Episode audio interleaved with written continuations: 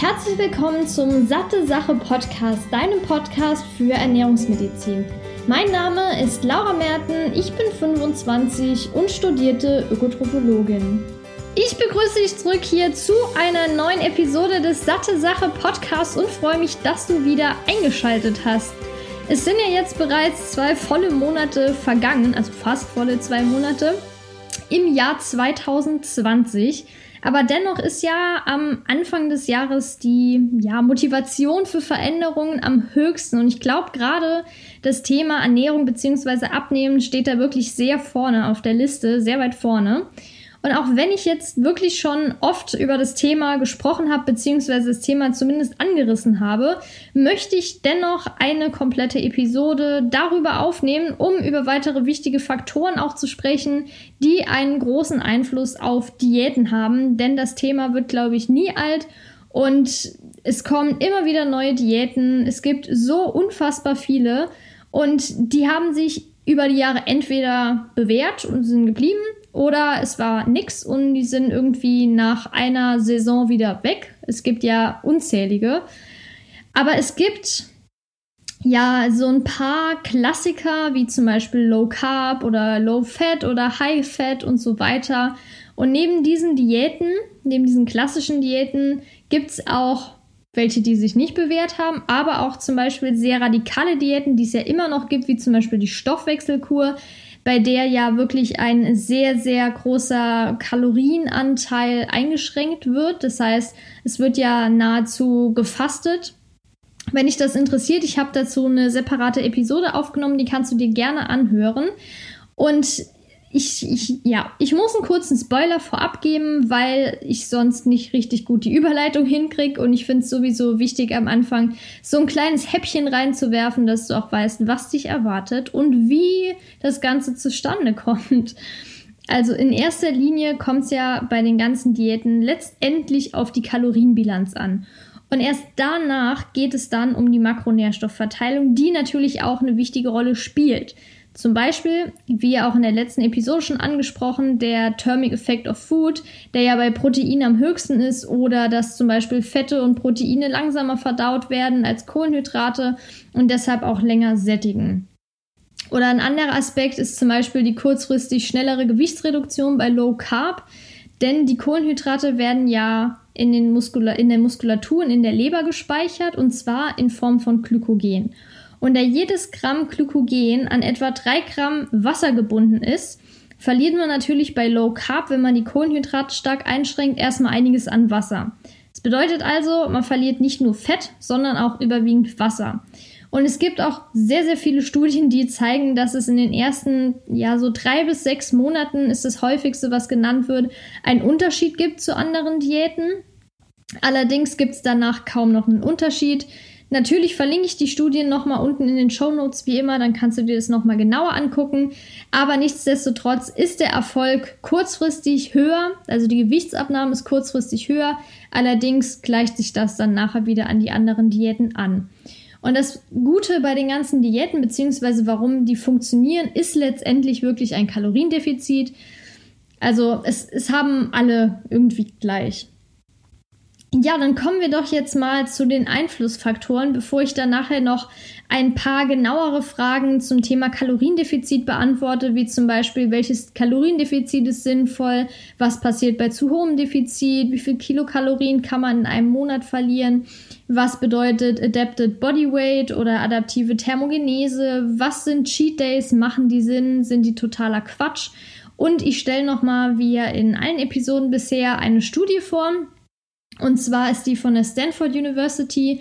Da ging es um Low Carb versus Low Fat, fand ich auch sehr spannend. Und dann gibt es die letzten zwei Punkte. Einmal, welche Probleme häufig beim Abnehmen auftreten und zum Schluss dann, worauf man bei einer Diät achten sollte. Ja, ein Einflussfaktor ist die Genetik. Ja, das hat einen Einfluss. Ist, die Datenlage ist zwar noch recht unklar, aber es gibt eben schon viele Studien, die darauf hindeuten, dass bestimmte Gene bei Übergewichtigen häufiger vorkommen oder das Ganze auch vererbt werden kann, beziehungsweise die Prävalenz vererbt werden kann. Und nicht unbedingt das dann heißt, wenn deine Eltern übergewichtig waren, wirst du auch übergewichtig. Das ist nicht der Fall, aber es gibt das Thema Epigenetik, was auch in den letzten Jahren ziemlich ja, äh, in Diskussion geraten ist. Also es werden immer mehr ja, Diskussionen darüber geführt in der Ernährungsszene, nenne ich es jetzt mal. Und nicht nur da, sondern auch in der Medizin. Und ich hatte mal einen ja, potenziellen Interviewgast, der eigentlich schon komplett zugesagt hat, alles war klar und dann hat er sich nicht mehr gemeldet. Fand ich sehr schade.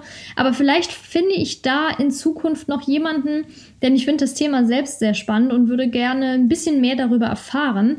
Aber da wirklich die Studienlage aktuell noch relativ unklar ist und ich da jetzt keine ja, Expertin in dem Thema bin, möchte ich das nur kurz anreißen und dir sagen, dass es einen Einfluss hat, scheinbar, und zwar auf die Prävalenz, übergewichtig oder untergewichtig zu sein. Und nicht, dass es zwangsläufig bedeutet, dass man über- oder untergewichtig wird. Ein weiterer Einflussfaktor, der allerdings schon sehr oft untersucht wurde, ist das Thema Hormone. Also Hormone haben auch einen großen Einfluss, denn zum Beispiel Leptin ist ja auch ein Hormon, das im Fettgewebe produziert wird und das ist fürs Sättigungsgefühl zuständig. Bei einem Kaloriendefizit fallen dann die Leptinspiegel im Blut und deshalb ist man dann öfter hungrig. Jetzt denkst du dir vielleicht, Moment, also wenn ich jetzt ein Kaloriendefizit habe, dann nehme ich ja irgendwie ab. Und wenn ich weniger wiege, dann habe ich weniger Leptin und dann mehr Hunger. Das ist irgendwie komisch. Dann müssen ja weniger, beziehungsweise Normalgewichtige müssten dann ja mehr Hunger haben als Übergewichtige. Das macht doch gar keinen Sinn. So, wenn man das betrachtet, ja, würde ich dir zustimmen, aber ich komme da gleich beim nächsten Punkt nochmal drauf zurück, warum das leider doch so ist. Und nachdem, ähm, beziehungsweise bevor ich darauf zurückkomme, erstmal noch das Thema Schilddrüsenhormone. Du hast bestimmt schon mal von Schilddrüsenüberfunktion oder Schilddrüsenunterfunktion gehört. Und dass vielleicht Schilddrüsen, Menschen mit Schilddrüsenunterfunktion eher dazu neigen, zuzunehmen und das ist leider so. Das stimmt. Das heißt, wenn man einen Mangel an Schilddrüsenhormonen hat, also eine Schilddrüsenunterfunktion bzw. Hypothyreose, neigt man eher dazu, Gewicht zuzunehmen. Andersrum ist es bei Schilddrüsenüberfunktion, also Hyperthyreose. Da ist der Energieverbrauch erhöht und zwar durch die Erhöhung des Pulses, durch, das, durch die Erhöhung des Blutdrucks und des Energieverbrauchs der Muskulatur. Und deshalb neigen Personen mit Schilddrüsenüberfunktion eher zur Gewichtsabnahme. Das hast du sicherlich schon mal gehört. Ich verlinke dir auch gerne nochmal unten eine Studie, die das nochmal sehr, sehr deutlich macht und das auch gut darstellt. Ich kann dir auch meine Episode zum Thema Schilddrüse und Jod ans Herz legen. Die ist schon ein bisschen älter. Ich verlinke dir die aber trotzdem, beziehungsweise ich schreibe dir, wann die Episode hochgeladen wurde. Dann kannst du das schnell äh, raussuchen. Aber da spreche ich auch noch mal näher über das Thema Schilddrüse, Hormone und so weiter. Also das kannst du dir gerne noch mal anhören. Jetzt kannst du selbstverständlich gerne erstmal dranbleiben, aber danach kannst du da ja mal reinhören. Zwei weitere wichtige Faktoren sind Stress und Schlafmangel. Ich hatte ja gerade schon kurz angeteasert, Leptin, da gibt es noch einen Antagonisten, das ist das Grelin. Und diese beiden Hormone, also Leptin und Grelin, die steuern das Hungergefühl. Und dabei steigert Grelin das Hungergefühl, weil wir hatten hier eben schon kennengelernt, Leptin, das senkt den Appetit. Und deshalb ist man auch eher hungrig, wenn man zu wenig Leptin hat. Da dieses Leptin ja in den Fettzellen produziert wird, haben schlankere Menschen ja folglich weniger als übergewichtige und adipöse.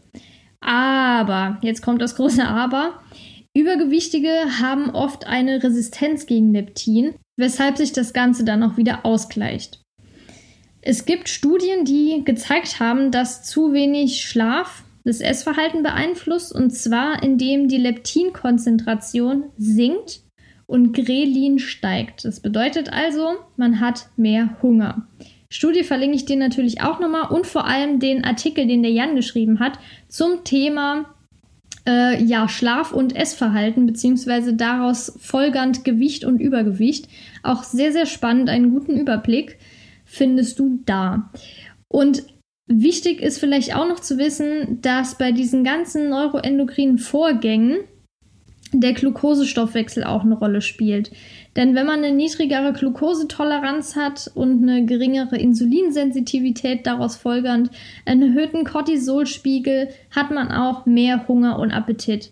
Und wenn man jetzt zum Beispiel eine längere Zeit einen Schlafmangel hat, vielleicht kennst du das ja auch, hat man eher eine reduzierte Impulskontrolle. Das gibt's auch schon, da gibt es auch schon einige Untersuchungen dazu. Und das wiederum führt dann oft zu mehr Lustessen oder auch Heißhunger genannt. Da stimmt, da kann ich dir auch eine Episode empfehlen. Ich glaube, das war eine meiner ersten Episoden zum Thema Heißhunger. Da gehe ich auch noch mal näher darauf ein, dass ja Schlafmangel eben dazu führt, dass auch mehr Heißhunger auftreten kann. Dann ein weiteres sehr, sehr spannendes Thema, aber leider noch ja nicht eindeutige Studienlage aufweisendes Thema ist äh, das Mikrobiom im Körper. Wie gesagt, es gibt keine eindeutig, eindeutige Studienlage, aber es gibt Hinweise darauf, dass das Mikrobiom einen Einfluss hat, und zwar auf die Entstehung von Übergewicht. Es gibt bestimmte Bakterienstämme, die besonders ausgeprägt sind bei Übergewichtigen. Das Problem allerdings ist, dass es fast nur Tierstudien gibt und die sind ja sowieso relativ schwierig, also als Einstieg auf jeden Fall gut geeignet, aber natürlich nicht ganz so aussagekräftig als Humanstudien. Auf jeden Fall ein spannendes Thema. Ich hoffe, dass ich da vielleicht auch einen Interviewgast äh, dazu finde. Vielleicht kennst du ja auch jemanden und kannst mir eine Mail schreiben. Ich habe vor kurzem sogar eine bekommen, also nochmal danke an der Stelle. Das finde ich echt cool, dass ihr da auch ein bisschen mitdenkt und mir die ja, Interviewgäste schickt, Beispiele. Freue ich mich auf jeden Fall sehr darüber. Dann kann ich mir das Ganze mal anschauen vielleicht passt das dann auch gut hier rein. Und jetzt kommen wir zu einem weiteren Aspekt, der auch einen großen Einfluss hat, und zwar der Muskelanteil im Körper und dementsprechend auch der Grundumsatz. Wenn du dir die letzte Episode schon angehört hast, weißt du, worüber ich spreche. Wenn nicht, mach das gerne mal nach dieser Episode. Und zwar geht es darum, dass der Grundumsatz erhöht ist, wenn der Muskelanteil des Körpers erhöht ist. Das heißt, je höher der Muskelanteil, desto höher der Grundumsatz. Und wenn der Grundumsatz erhöht ist, verbrennt man natürlich auch mehr Kalorien. Und das bedeutet, man kann plump gesagt mehr essen. Das heißt also, ist ja wohl klar, wenn man erhöhten Grundumsatz hat, bei der gleichen Aktivität wie eine Person mit einem niedrigeren Grundumsatz kann man trotzdem mehr essen, um auf der Kalorienbilanz, in der Kalorienbilanz zu bleiben. Das hört ihr gerne nochmal an. Da gehe ich jetzt nicht mehr genau drauf ein. Ich wollte es nur nennen, weil es auch ein Einflussfaktor ist. Aber ich habe es ja in der letzten Episode ganz genau erklärt. Auf jeden Fall empfehlenswert anzuhören. Dann ist noch etwas sehr Wichtiges. Das hatte ich vor kurzem nochmal gelesen und deshalb fand ich es gut, weil ich dann dran gedacht habe, dass ich das hier mit einbringe, weil das auch einen Einfluss hat. Und zwar ist das das Thema Adipozyten, sprich die Anzahl der fettspeichernden Zellen, denn die haben nämlich einen Einfluss. Insofern, dass eine Erhöhung bzw. ein Übergewicht und damit erhöhte Anzahl an Fettzellen im Kindes- und Jugendalter dazu führen, dass diese Menschen später als Erwachsene eher dazu tendieren, zuzunehmen bzw. übergewichtig zu sein. Das liegt daran, dass die Anzahl der Fettzellen sich bereits im Kindes- und Jugendalter manifestiert. Das bedeutet also, dass die Anzahl sich nicht mehr verringern wird, egal wann, die bleibt gleich. Das Einzige, was sich ändert, wenn man Fett verliert, ist, dass die leerer werden. Das heißt, das Volumen ändert sich, aber die gehen nicht weg. Das bedeutet also im Umkehrschluss, dass die Fettzellen auch einfach nochmal gefüllt werden können. Die müssen sich nicht neu bilden, die müssen nur gefüllt werden. Und das ist eben der Grund, beziehungsweise das heißt der Grund. Es ist ein Grund, der aber einen großen Effekt hat, dass diese Fettzellen sich nicht mehr, ja, dass sie nicht mehr verschwinden, dass sie nicht mehr abgebaut werden können, sondern einfach nur noch mehr oder weniger gefüllt sind. Und ja, das sollte definitiv berücksichtigt werden. Jetzt kommen wir doch mal zu dem nächsten Thema Kaloriendefizit, was ja wirklich so oft diskutiert wird. Und ich habe mir jetzt einfach mal die wichtigsten Fragen meiner Meinung nach rausgesucht und vor allem basierend auf den Fragen, die wir bekommen von den Followern und auch per Mail und so weiter. Und was ich generell so höre, auch in Familien und Freunden, bei Familien, bei Familie und Freunden, so jetzt habe ich es aber, Und zwar, das wäre zum einen die Frage, welches Defizit, also welches Kaloriendefizit ist sinnvoll. Wenn man sich jetzt mal die meisten Empfehlungen anschaut, dann liegen die zwischen 400 und 600 Kalorien pro Tag. Es kommt natürlich aber darauf an, wie die individuelle Kalorienzufuhr ist und vor allem auch das persönliche Ziel. Wenn jetzt zum Beispiel jemand wie ich nur so 1800 Kalorien zu sich nimmt am Tag im Durchschnitt, dann reicht auch ein Defizit von ca. 300 Kalorien am Tag. Aber wenn jetzt jemand generell schon, was weiß ich, 4000 Kalorien isst, dann ist das Defizit von 300 Kalorien, hat einen super geringen Einfluss. Vielleicht sogar einen zu geringen Einfluss, dann dauert es extrem, extrem lang. Aber da würde ich dann eher schon sagen, ja, die Person kann auch ein Kaloriendefizit am Tag von 400 bis 600, eher 600 Kalorien haben. Also das sollte angepasst werden auf jeden Fall, aber grober Richtwert wäre jetzt so zwischen 300 bis 600 Kalorien, würde ich jetzt sagen. Das bedeutet also, man sollte nicht so extrem reduzieren, wie ja viele Stoffwechselkuren oder andere Diäten ja promoten, dass man jetzt, wenn ich jetzt mal aufrunde von 2000 Kalorien, direkt auf 500 Kalorien quasi in die Fasten, ähm, ja, in die Fasten-Kalorienbilanz reingeht. Also das macht halt vielleicht in manchen Fällen Sinn, aber wenn man jetzt einfach mal so eine Diät machen will, würde ich das definitiv nicht empfehlen. Und vor allem auch nicht, wenn man niemanden dabei hat, der sich da gut auskennt und es überwachen kann. Also sinnvoll so zwischen 300 und 600 Kalorien, individuell berechnet je nach Energiezufuhr. Jetzt hatte ich das ja mal kurz angerissen. Was passiert denn bei zu hohem Defizit? Also es wird angenommen, dass der Körper vor allem bei einem zu hohen Defizit den Stoffwechsel so runterreguliert, dass die lebenswichtigen Organe und Mechanismen noch aufrechterhalten bleiben. Das bedeutet ja, dass der Körper auch will, dass das Herz ganz normal pumpt, dass das Gehirn funktioniert, dass die Nieren ganz normal funktionieren, dass die Leber funktioniert und der Darm und so weiter. Das soll erstmal aufrechterhalten werden. Das heißt also, dass irgendwas anderes ja leiden muss. Und das wären zum einen der Stoffwechsel, der ja runterfährt, und dann auch solche Dinge wie Schlafqualität. Die leidet nämlich bei einem zu hohen Defizit. Und das bedeutet aber auch, dass es nicht nur bei einem hohen Defizit so ist, sondern auch, wenn man zum Beispiel mit Hunger ins Bett geht, wenn man am Fasten ist und so weiter. Das hat alles einen großen Einfluss. Und das wiederum, wenn man schlecht schläft, hatte ich ja gerade eben schon angesprochen, kann es natürlich auch sein, dass es zu Heißhunger kommt oder zu Gewichtszunahme im Umkehrschluss und das wiederum ist ja dann auch nochmal sehr kontraproduktiv. Also am besten nicht mit Hunger ins Bett gehen und ich kann dir dafür auch nochmal das Buch von Matthew Walker empfehlen. Das heißt, das große Buch vom Schlaf, also auf Deutsch. Es gibt auch noch die Originalausgabe.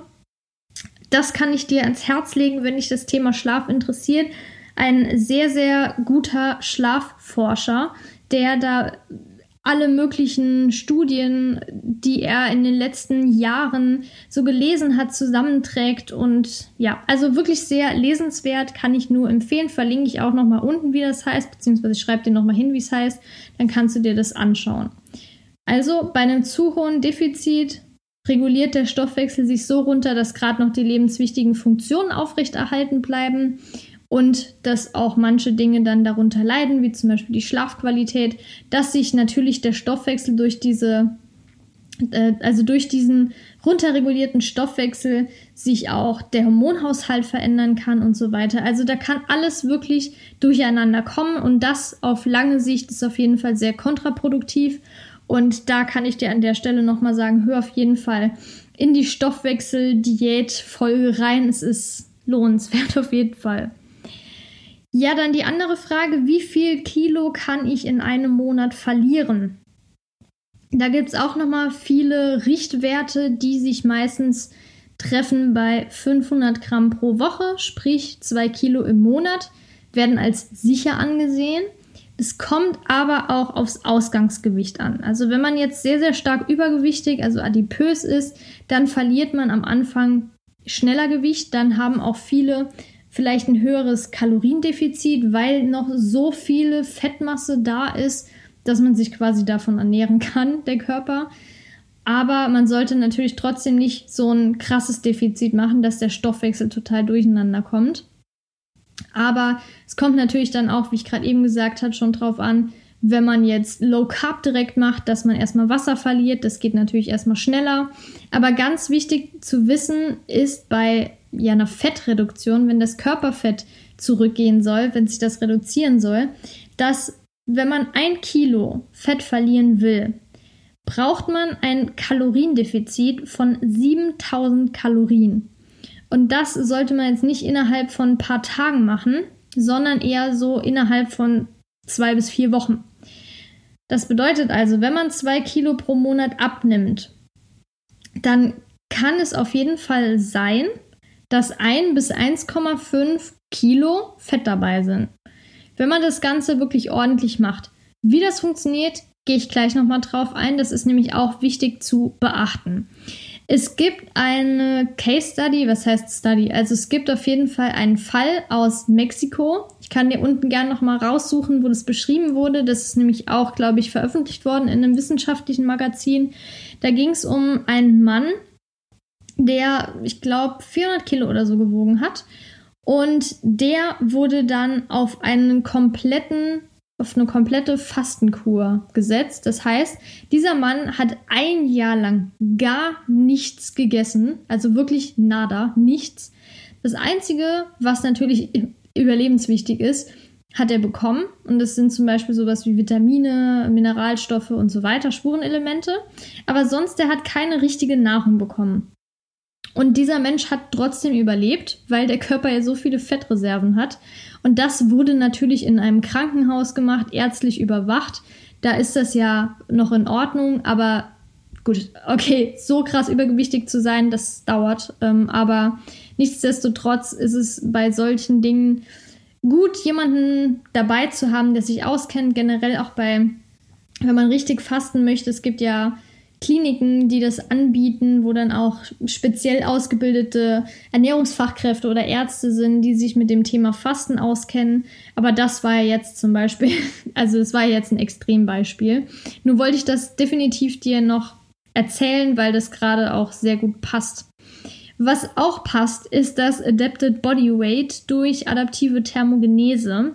Das bedeutet also, wenn man eine bestimmte Anzahl an Kilo abgenommen hat, kann es passieren, dass der Körper, äh, das Körpergewicht stagniert.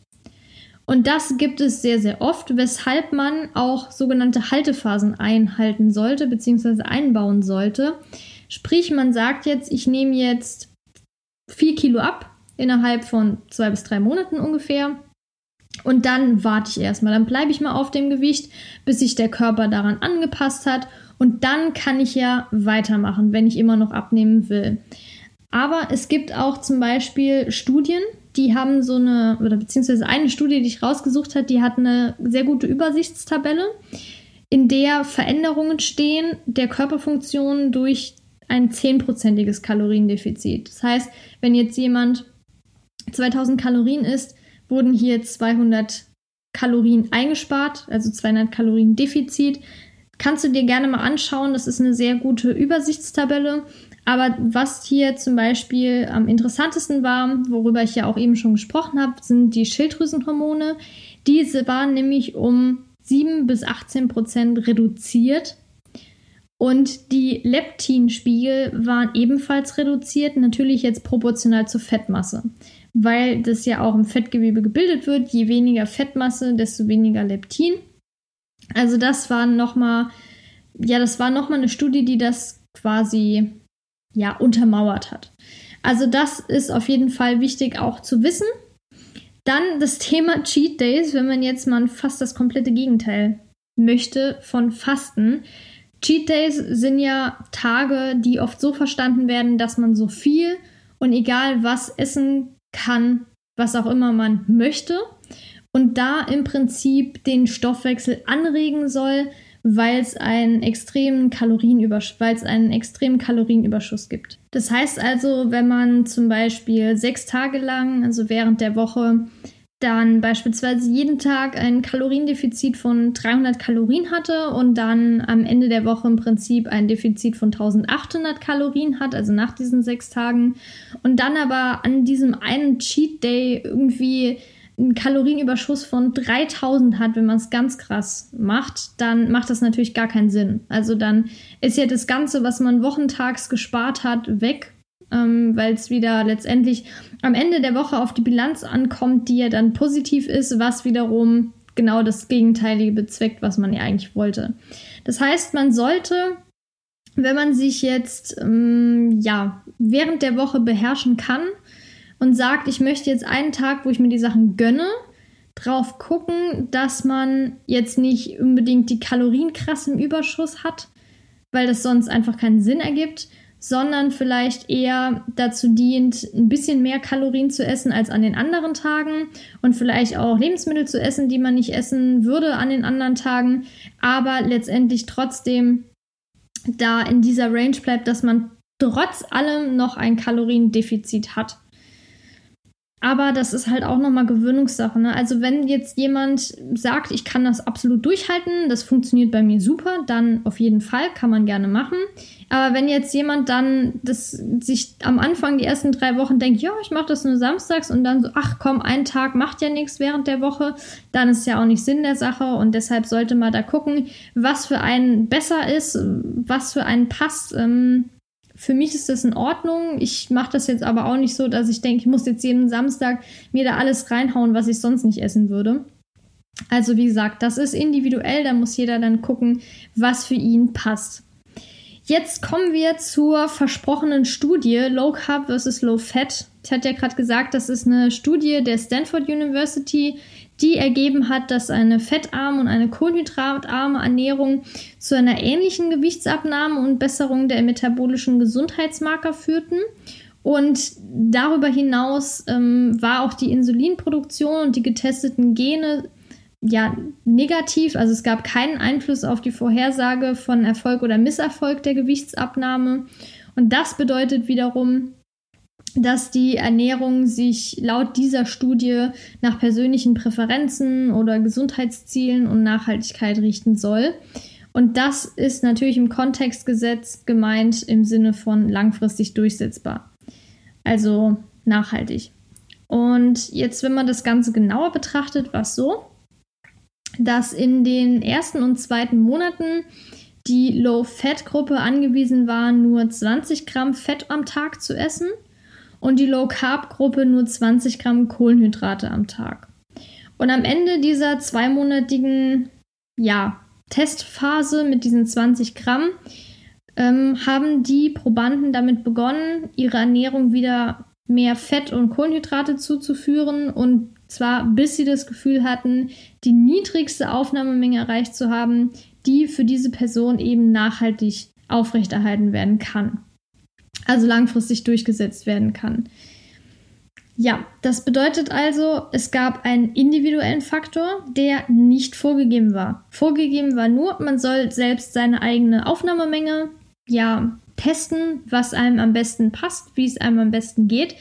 Aber es hat nicht gehießen, ihr müsst jetzt von 20 auf mindestens 100 und irgendwas dazwischen, sondern es war komplett freigestellt, wie viel man essen kann.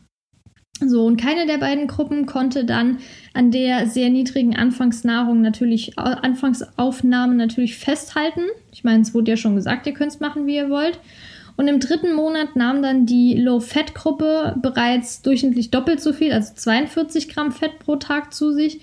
Und die Low-Carb-Gruppe sogar deutlich mehr, also fast das Fünffache, mit 97 Gramm Kohlenhydraten am Tag. Also das hat sich hier deutlich unterschieden. Und in den zwölf Monaten gab es pro Teilnehmer insgesamt 22 Beratungsgespräche mit einem Diätassistenten und die Teilnehmer sollten sich gesund und vollwertig ernähren. Es gab keine maximale Kalorien. Die Energieaufnahme war in beiden Gruppen relativ identisch. Also unabhängig voneinander war es trotzdem relativ identisch. Und von den 609 Teilnehmern an dieser Studie haben auch 401 80 Teilnehmer die Studie abgeschlossen. Und die Personen, die ausscheiden, nennt man Dropout-Rate und die lag bei 21 Prozent. Das heißt, 21 Prozent der Teilnehmer haben die Studie nicht abgeschlossen. Was aber trotzdem ganz okay ist für ein Jahr. Und es gab ja immerhin noch 481 Probanden. Kommen wir jetzt zu dem Ergebnis. Es gab letztendlich keine signifikanten Differenzen zwischen den Gewichtsveränderungen von der Low Carb und der Low Fat Gruppe. Das heißt, beide Gruppen konnten bestimmte Gesundheitsmarker zwar verbessern, also das waren hier zum Beispiel der BMI, Körperfettanteil, der Taillenumfang, Blutdruck und nüchtern Insulin- und Glukosespiegel, aber es gab zwischen den Gruppen auch keine signifikanten Unterschiede, die festgestellt wurden. Also ja, beide Gruppen konnten diese Gesundheitsmarker reduzieren bzw. verbessern, aber es gab keine Unterschiede. Und der Ruheenergieumsatz, auf den ich ja eben schon zu sprechen kam, der unterschied sich ebenfalls zu keinem Zeitpunkt signifikant von der Gruppe. Das heißt, da hat auch keiner irgendwie jetzt versucht, seinen Grundumsatz extrem zu steigern. Es gab keinen äh, signifikanten Unterschied eben zwischen diesen Gruppen. Aber bis zum zwölften Monat war deren Ruheenergieumsatz für beide Gruppen signifikant gegenüber dem Ausgangswert gesunken. Und zwar von minus 66 Kalorien für die Gruppe fettarm und minus 77 Kalorien für die kohlenhydratarme Nahrung. Und das ist natürlich logisch, weil die Gewichtsabnahme ja auch den Ruheenergieumsatz sinkt. Und diese Studie, die hieß übrigens Diet Fits Studie, repliziert halt die Ergebnisse zahlreicher anderer Fallkontrollstudien und zeigt, dass die Anzahl der Kohlenhydrate oder Fette für die Gewichtsabnahme letztendlich nur eine geringe Rolle spielt und vor allem, wenn die Kalorien-Eiweißzufuhr zwischen den Ernährungsinterventionen nicht signifikant verschieden sind.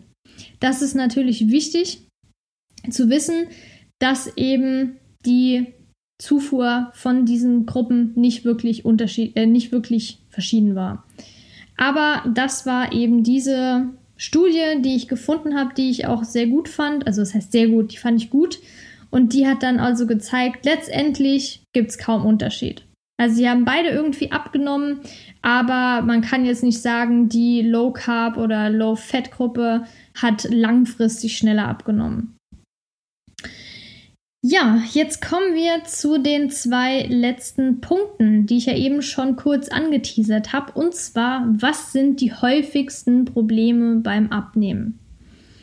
Also wenn ich mir von Freunden und, ne, Freunden nicht unbedingt, aber Bekannten anhöre, ja, ich möchte so gern abnehmen, aber mir fällt es so schwer, weniger zu essen und ich dann mal so ein bisschen raushöre, was die Person so ist und ich mir denke, ja, das klingt eigentlich ganz vernünftig ähm, die Mengen, ja, kann ich jetzt nicht so auf Anhieb sagen. Und dann frage ich aber, ja, was trinkst du denn so? Und die Getränke, die sind oft wirklich ein riesengroßer Brocken, den man definitiv überarbeiten sollte, nenne ich es jetzt mal so. Denn ich habe oft mitbekommen, dass diese Personen, die Probleme haben, Gewicht zu verlieren, entweder ziemlich oft Alkohol trinken Jetzt nicht unbedingt hier irgendwelche Shots, sondern vielleicht jeden Abend mal ein, zwei Gläser Wein. Oder zum Beispiel auch viele Säfte trinken, viele Softdrinks und so weiter, die letztendlich ja super viele Kalorien haben. Und du musst ja überlegen, ein Gramm Alkohol hat sieben Kalorien. Das heißt mehr als Kohlenhydrate und mehr als Protein. Und wenn man dann zum Beispiel 100 Milliliter Alkohol trinkt, äh, 100 Milliliter, genau, 100 Milliliter Alkohol trinkt, hat man ja schon einige Kalorien. Und das setzt natürlich Fett an, weil auch keine Ballaststoffe enthalten sind. Das bedeutet also, wenn man allein schon den Alkohol weglassen würde, wenn man das wirklich regelmäßig trinkt und auch vielleicht mal keine Säfte mehr trinkt oder die zumindest mehr verdünnt und auch die Softdrinks mal weglässt und wenn man gar nicht die Finger davon lassen kann, vielleicht auch mal die zuckerfreie Variante. Ohne Witz, ich glaube, das würde vielen schon extrem viel helfen. Und das ist, glaube ich, eins der häufigsten Probleme, die die Menschen nicht sehen. Das sind die Getränke. Und da denkt man nämlich, ja, ich trinke das ja nur und ich esse es ja nicht, aber letztendlich hat das vielleicht sogar genauso viel Kalorien am Ende des Tages wie das Essen. Weil man schränkt sich im Essen zwar ein und denkt, hey, ich nehme noch gar nicht ab, aber die Getränke verändern sich halt nicht. Und da ist definitiv noch Handlungsbedarf. Was auch oft Problem ist beim Abnehmen, wenn man jetzt zum Beispiel High Fat macht oder High Carb, ähm, was ja auch manche machen, es gibt ja verschiedenste Diäten, ist, dass nicht genug Protein gegessen wird. Und das ist wirklich ein sehr wichtiger Faktor, denn du musst dir überlegen, dein Körper ist sowieso im Kaloriendefizit, das heißt, er bekommt nicht genug Energie. Und dann muss er jetzt natürlich gucken, was fahre ich jetzt runter? Was ist im Moment nicht ganz so wichtig? Und mit als erstes wird, wird Muskulatur abgebaut. Und wenn man dann noch deutlich zu wenig Protein isst, dann wird die Muskulatur sowieso abgebaut. Das heißt, man sollte definitiv auf seine Proteinzufuhr achten während der Diät. Und das ist vielleicht auch der Grund, was heißt vielleicht, das ist auch der Grund, warum viele Diäten sehr viel Protein enthalten. Erstens mal, um die Muskulatur zu erhalten. Und zweitens mal, weil es natürlich auch mehr sättigt. Und drittens mal auch wegen dieser Thermogenese, also wegen dem Effekt, der ja bei Protein am höchsten ist. Und letztendlich ist es eigentlich vollkommen egal. Es ist nur wichtig, dass man genug Protein zu sich nimmt. Es gibt ja verschiedene Empfehlungen. Es gibt zwar immer noch die veraltete Empfehlung der DGE von 0,8 Gramm pro Tag. Es gibt super viele Studien aus den USA und so weiter. Da werden mittlerweile mindestens 1 Gramm bis 1,2 Gramm empfohlen. Ich bin auch eher bei einem Gramm, ehrlich gesagt. Ähm, deshalb, also du kannst auf jeden Fall mit einem Gramm, wenn du jetzt keine bestimmten Erkrankungen hast, nichts falsch machen. Da würde ich definitiv darauf achten, dass du genug Protein zu dir nimmst, also ein Gramm pro Kilogramm Körpergewicht, sorry. Ähm, ja, also da definitiv drauf achten. Dann, was auch leider oft verteufelt wird, ist Fett. Denn viele sagen, ja, Fett macht Fett. Das ist aber nicht unbedingt so. Fett ist extrem wichtig und verhindert das Abnehmen nicht per se. Man muss natürlich irgendwie berücksichtigen, was heißt irgendwie? Man muss berücksichtigen, dass Fett natürlich deutlich mehr Kalorien hat. Also auf ein Gramm kommt, äh, auf ein Gramm Fett kommen direkt mal 9,3 Kalorien. Im Vergleich bei Alkohol hatten wir eben sind es 7 und bei Kohlenhydraten und Proteinen sind es 4. Also das ist schon ein deutlicher Unterschied, ob man jetzt 50 Gramm Nüsse oder 50 Gramm Reis isst von der Kalorienbilanz. Aber trotzdem ist es eben wichtig, genug Fett einzubauen, um den Hormonhaushalt auch nicht zu zerstören bzw. aus dem Gleichgewicht zu bringen. Weil es ist natürlich generell bei einem Energiedefizit schon so, dass die Hormone vielleicht sogar ein bisschen verrückt spielen.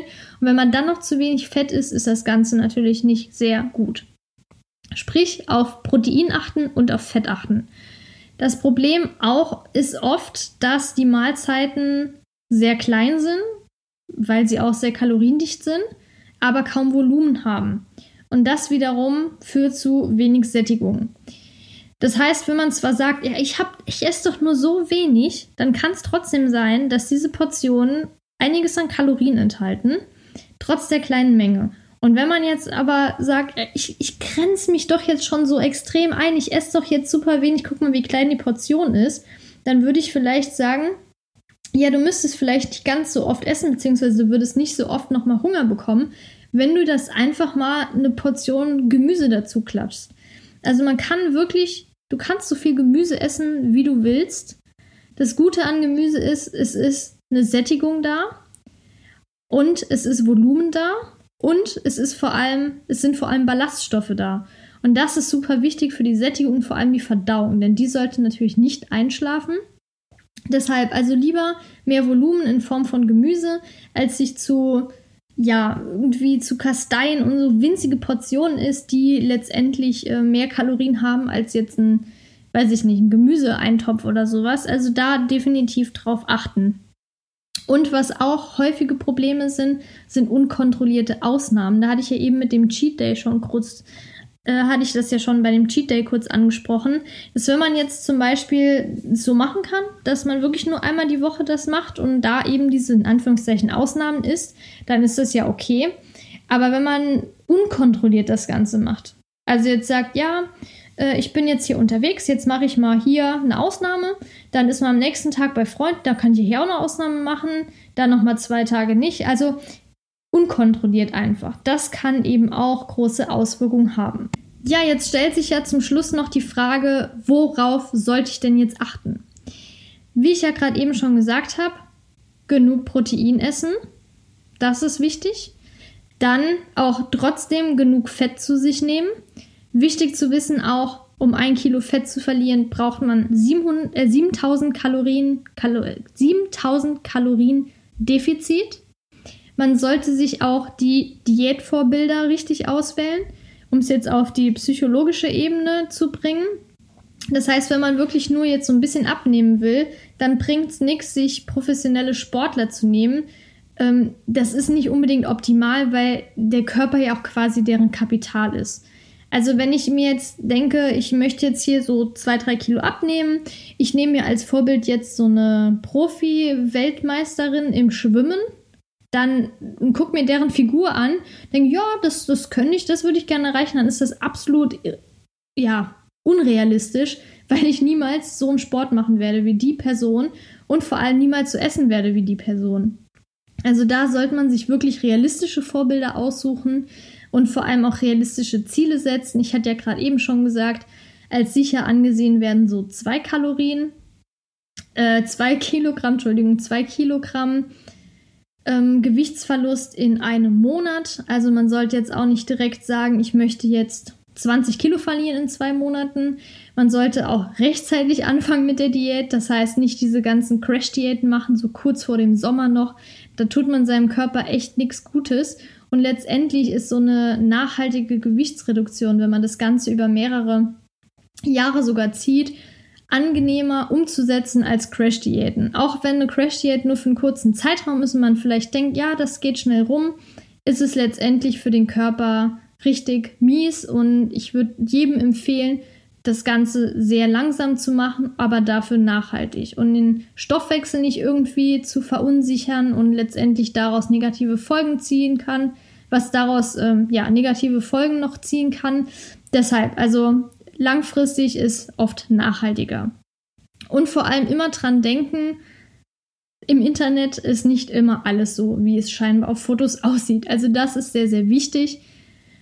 Leider ist es ja immer noch so, dass viele gerade ja, Jugendliche sich davon total leiten lassen, dann irgendwelche Fitness, äh, ja, Frauen oder Männer auf Instagram sehen und so und denken, so will ich auch aussehen. Aber wenn man die Person dann im echten Leben sieht, sieht das gar nicht so extrem aus, weil das ein super Licht war oder was auch immer. Also da sollte man dran denken. Man soll sich realistische Ziele setzen, weil neben diesen ganzen Ernährungsaspekten spielt die Psyche eben auch eine starke Rolle dabei und das sollte man nicht vernachlässigen. Genau, dann der letzte Punkt, den ich mir hier notiert habe, war, dass die Mahlzeiten, wie ich ja gerade eben schon angesprochen habe, auch ruhig groß sein können, aber dafür einfach mit Gemüse aufgefüllt werden, weniger Kalorien, größeres Volumen und viele Ballaststoffe.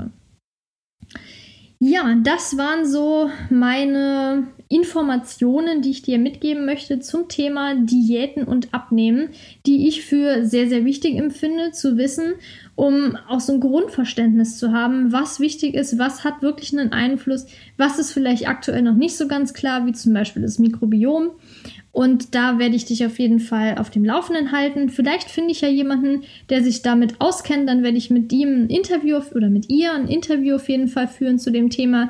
Ich finde es sehr spannend. Ich würde mich freuen, wenn dir der Podcast gefällt, dass du mir fünf Sternchen da lässt bei iTunes. Das würde mich sehr freuen. Und vor allem auch, wenn ich dich in der nächsten Episode wieder begrüßen darf, wenn es heißt, welche Lebererkrankungen gibt es und wie sieht die Therapie aus und vor allem die Prävention. Ich freue mich schon jetzt, wenn du das Ganze hörst. Ich fand das Interview wirklich super spannend mit dem Herrn Selig.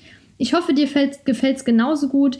Ich freue mich auf jeden Fall auf dein Feedback und auch auf die nächste Episode, wenn ich dich da wieder begrüßen darf. Und bis dahin, mach's gut, deine Laura.